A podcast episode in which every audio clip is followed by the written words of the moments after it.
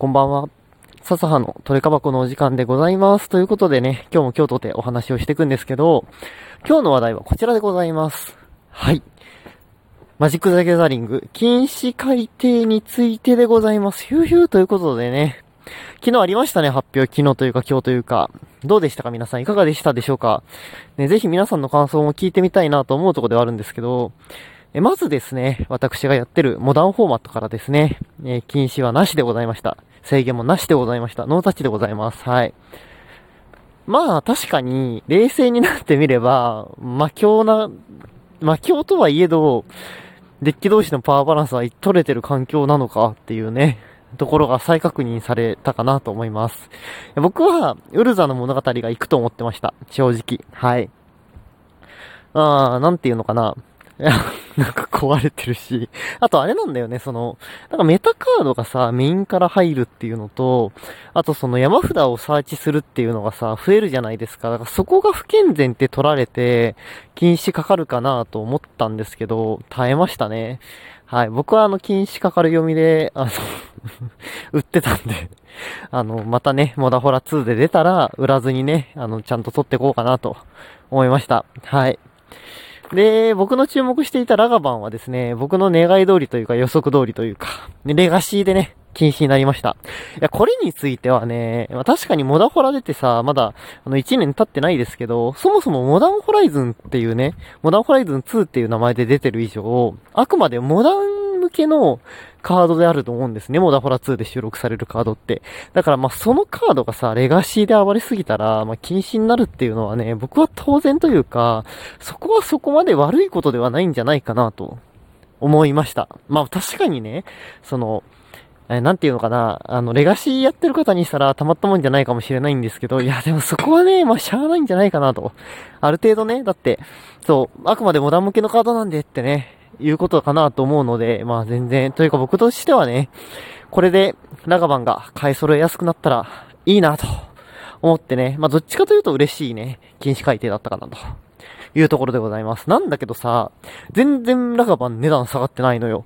マジで。ちょ、さ、本当に、本当に今週末さ、ショップに行って買おうと思ってんだけど、これ買えなくねみたいな。全然値段下がってなくねみたいになってるから、頼むから1万円切ってくれ。猿よ。おう。うち今2匹いるんだけど、あと2匹をなんとか揃えたいから、頼むから1万切ってくれ。とね。はい。願ってるわけでございます。で、えー、そうだね、下のフォーマットはこんなもんで、スタンダードで不詳な測値と R ンドの典型と、あとはなんだっけ、ゼロジュさんがね、禁止されましたね。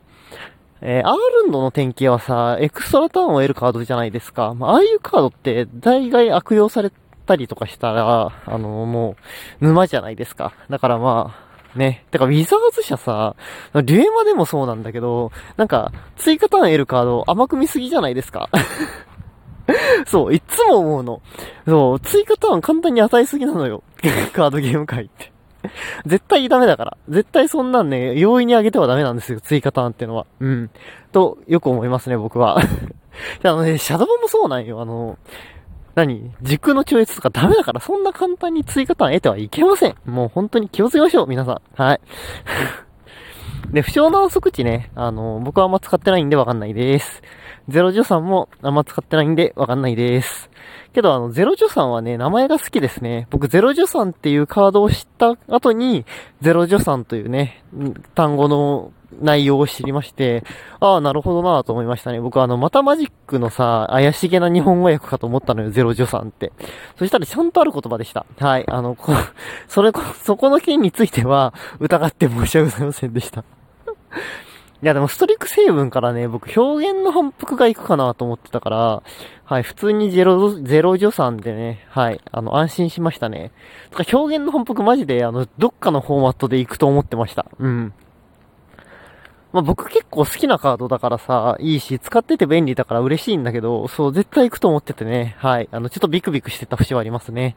これで自信を持ってね、8枚揃えても大丈夫かなと、思います。はい。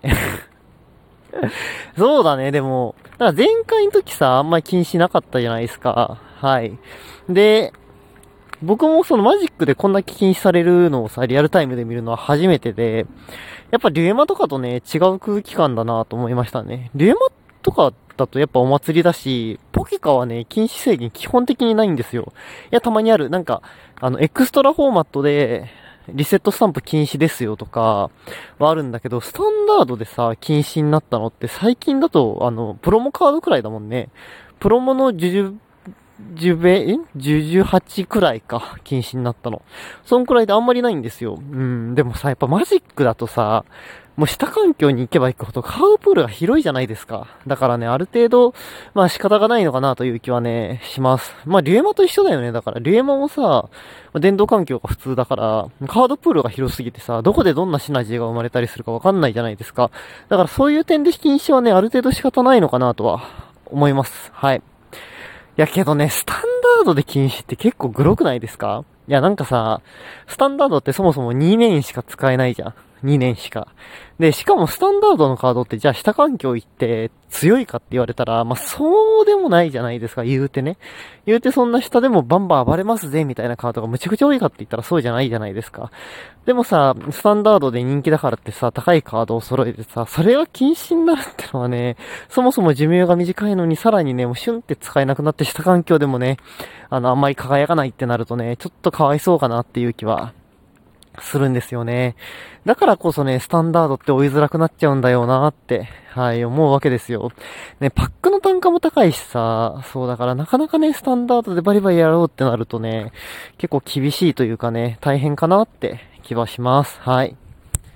なんでね、僕は、えー、今後もね、モダンでのんびりやってこうなかなと思うんですけど、まあ、猿がね、レガシーで禁止になったんで、とりあえずね、近の課題としては、猿を揃えることと、広がりゆく海を揃えることになるかな、といったところでございます。というわけで、えー、笹でございました。明日はね、えー、元気があればハレルヤセールをね、眺める会をやろうかなと思いますので、ぜひね、お付き合いいただければと思います。ではではまた明日の配信でお会いしましょう。